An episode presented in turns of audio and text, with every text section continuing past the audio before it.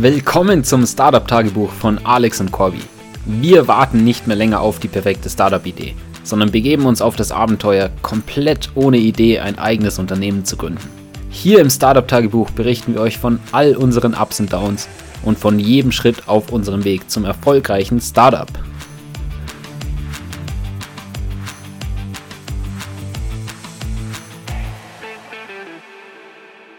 Servus Corby. Servus Alex. Wie geht's dir? Hast du schon gepackt für Amsterdam? Alles ready? Gepackt noch nicht, aber auf jeden Fall schon mental drauf eingestellt. Wir haben uns ja viel damit beschäftigt, einfach jetzt alles zu preparen in letzter Zeit. Heute Abend geht's los, fahren wir über Nacht hin. Packen muss man noch, aber sonst ist zumindest jetzt schon ein bisschen entschieden, wo geht man hin. Weil es ja extrem viele Möglichkeiten gab, viele Events, die da gehostet werden. Eben nicht nur die offiziellen, sondern du hast ja dann extrem viele gefunden, wo man überall hingehen kann zu irgendwelchen Partys. Und überall gibt es natürlich Free Food und Drinks und halt hoffentlich coole Leute, die eben auch interessiert sind an dem Space. Ja, ich war tatsächlich noch nie auf so einer größeren Konferenz. Und da ist das doch ein Learning für mich auf alle Fälle schon mal, dass man nicht nur auf das offizielle Programm schauen sollte, sondern schauen sollte, was sonst so in dieser Stadt, in dieser Zeit der Konferenz los ist, weil da eben noch viele nicht offizielle Events gehostet werden, die aber trotzdem sehr interessant sein können.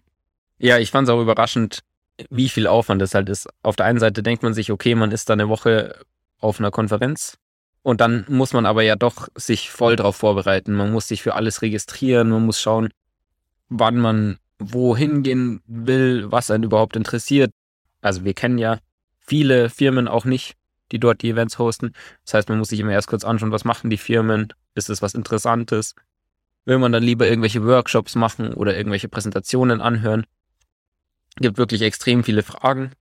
Auch beim Hackathon ist es ja noch nicht so klar. Wir haben weder jetzt ein festes Team noch ein festes Projekt, weil wir gemeint haben, okay, vielleicht lernen wir ja irgendwie in den ersten Tagen vor dem Hackathon noch ein paar Leute kennen und kriegen da ja auch nochmal Input für verschiedene Ideen, was wir vielleicht während dem Hackathon machen wollen. Richtig, grob kann man das wirklich so einteilen, diese Arten von Events einmal in Talks, in Workshops, in Hackathons beziehungsweise Coworking und Partys.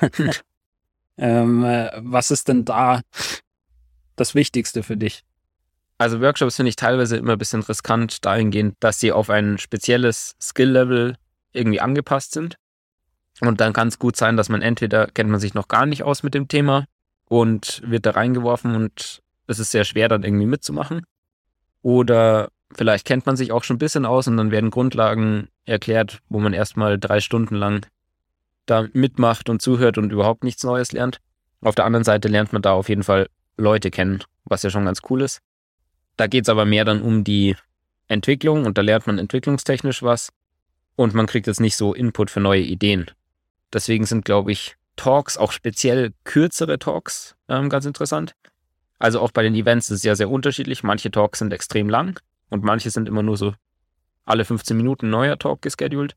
Und ich glaube, sowas ist ziemlich cool, um viele Inputs einfach zu bekommen, viele verschiedene Inspirationen, um einiges mal gehört zu haben. Speziell, weil wir noch nicht so extrem tief in irgendwas Technischem drin sind. Ja, da ist halt dann immer die Frage, ob es in diesen 15 Minuten überhaupt tief genug reingehen kann, damit man wirklich die Technologie dahinter versteht und die Behauptungen, die wahrscheinlich gemacht werden bei den Präsentationen, auch nachvollziehen kann. Also so kurze Präsentationen helfen dann vor allem eben ein paar Inputs zu bekommen, wo man dann vielleicht selbst tiefer reinschauen muss. Und ja, tatsächlich ist es richtig cool. Dort in Amsterdam besteht wirklich eigentlich ein Überangebot an interessanten Events auch. Das heißt, ja, eigentlich wir haben schon ein paar Tage, wo wir bis zu fünf Events gleichzeitig hätten, wo wir gerne hingehen würden. Das heißt, wir bräuchten eigentlich den Zeitumkehrer von Hermine aus Harry Potter, um bei allen dabei sein zu können. Ja, und eben deswegen muss man sich ja auch so vorbereiten und alles durchschauen. Sich schon im Vorhinein überlegen, wo man hingehen will. Weil dann on the spot wird es ja auch schwierig, dann fällt einem die Entscheidung nicht leichter. Ja, aber dann ist ja noch ein bisschen die Frage, wie geht man denn so eine Konferenz überhaupt an? Was würdest du denn sagen, Alex, sind so die Ziele, die wir überhaupt da größtenteils verfolgen. Ja, genau, vielleicht noch ein Schritt früher. Man sollte sich auf alle Fälle Ziele überlegen für so eine Konferenz. Wenn man dahin geht, außer man geht wirklich nur aus Spaßgründen hin, dann ist das auch total okay, sich einfach, ich sag mal, von der Welle treiben zu lassen.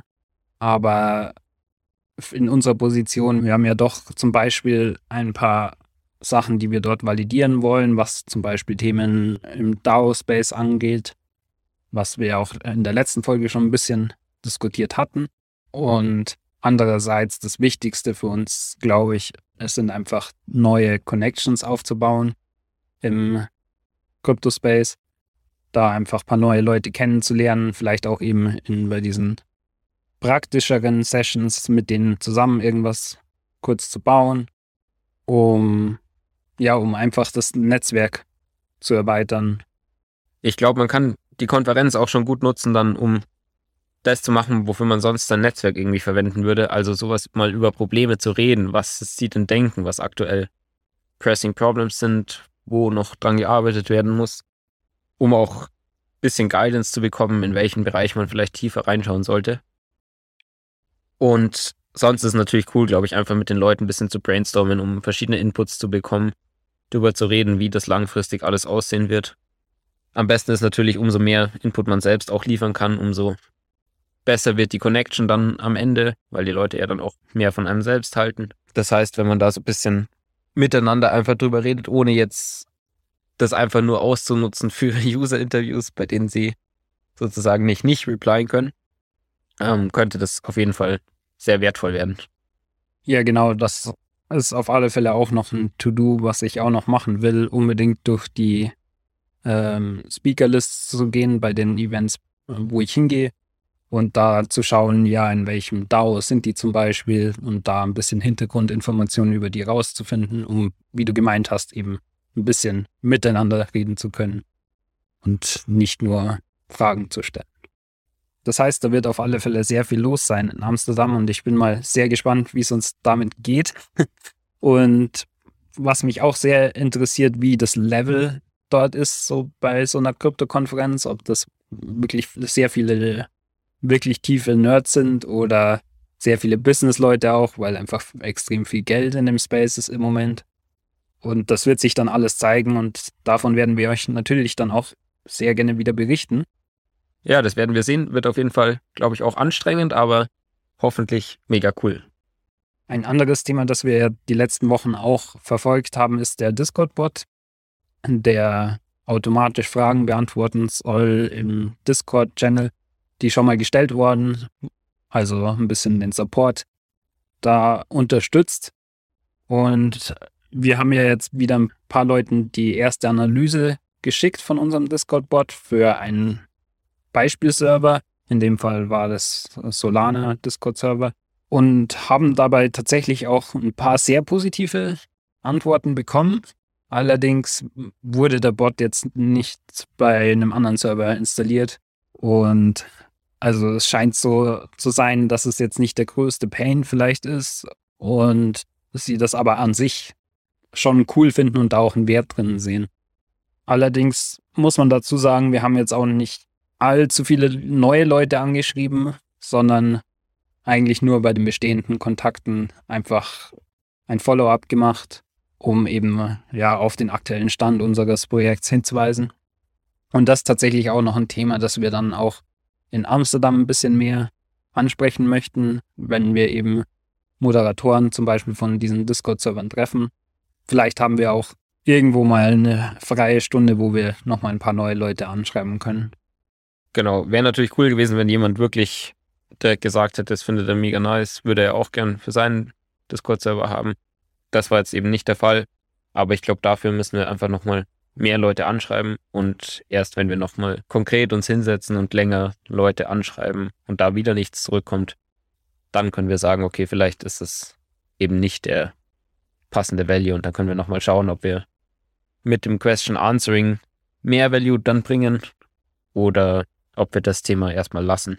Wir haben ja dann auf jeden Fall wahrscheinlich genug Inspirationen, was wir in der Kryptowelt an Applications bauen könnten.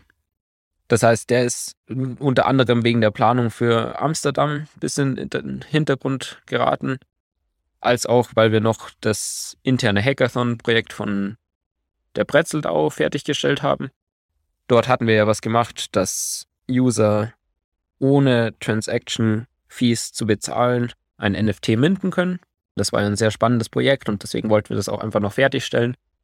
Haben das noch deployed, da auch mal ein Setup bei Google Cloud eingerichtet, um generell solche Sachen schneller deployen zu können. Das heißt, da haben wir einfach so eine VM jetzt, bei der man dann irgendwelche Python-Scripts laufen lassen kann oder schnell mal eine Website erstellen kann. Das heißt, dort wird, werden dann so NFTs generiert und auf IPFS abgespeichert. Das heißt, das Bild, was hinter dem NFT steckt, dann eben so dezentral abgespeichert, dass es nicht so weit geändert werden kann.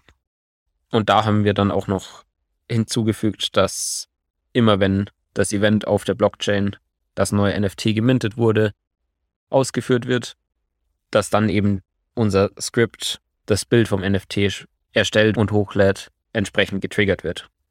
Ja, genau, so ein kostenloses Minting, wo man eben nicht diesen Token erstmal braucht in der Wallet, sondern nur eine Wallet, ist halt super gut fürs Onboarding von neuen Usern, die auch vielleicht noch nicht so vertraut sind einfach mit dem ganzen System und da brauchen sie halt wirklich nur irgendeine Wallet wie zum Beispiel Metamask kurz installieren, haben erstmal kein Risiko, so eine äh, Decentralized App zu verwenden und bekommen dann vielleicht ja entweder den NFT for free, um irgendeiner Community beizutreten, oder zum Beispiel irgendwie die ersten zehn Aktionen bei der App for free und irgendwann müssen sie dann dafür vielleicht zahlen oder so. Da kann man sich ganz viele Businessmodelle überlegen. Aber was eben wichtig dabei ist, im Endeffekt muss trotzdem immer noch einer für die Transaktion zahlen und das ist halt dann im Endeffekt meistens dann der Entwickler der App, der eben diese initialen Kosten übernimmt. Genau, als kleiner Input noch, es gibt ein Protokoll namens Scale, die versuchen das eine eigene Layer 2 Blockchain, bei der es gar keine Transaction Fees mehr gibt, sondern wo nur derjenige, der die Blockchain startet, also zum Beispiel irgendein Spieleentwickler, der übernimmt dann automatisch alle Transactions Costs, was ja schon durchaus extrem hilfreich sein kann, damit User eben nicht erst Funds auf ihre Wallets laden müssen, um dann mit der Chain interagieren zu können. Ja, der Hackathon hat auf alle Fälle super viel Spaß gemacht, auch hier vor Ort in München mal mit den anderen Leuten. Und denke ich, war auch sehr erfolgreich. Was dabei rumgekommen ist, auch wenn es jetzt ein bisschen länger als nur dieses Wochenende gedauert hat. Und da freuen wir uns natürlich dann schon auf das nächste Mal. Jetzt ist der Fokus aber erstmal eben auf die Dev Connect in Amsterdam. Und davon werden wir euch dann in der nächsten Folge wieder berichten. Ciao. Bis dann. Boom! Das war's mit dieser Woche vom Startup Tagebuch von Alex und Corby. Wenn ihr uns unterstützen wollt, überlegt doch mal, wer von euren Freunden am meisten Startup interessiert ist und schickt ihm diesen Podcast. Außerdem freuen wir uns natürlich über jede Bewertung oder persönliches Feedback. Macht's gut und bis zur nächsten Woche vom Startup Tagebuch.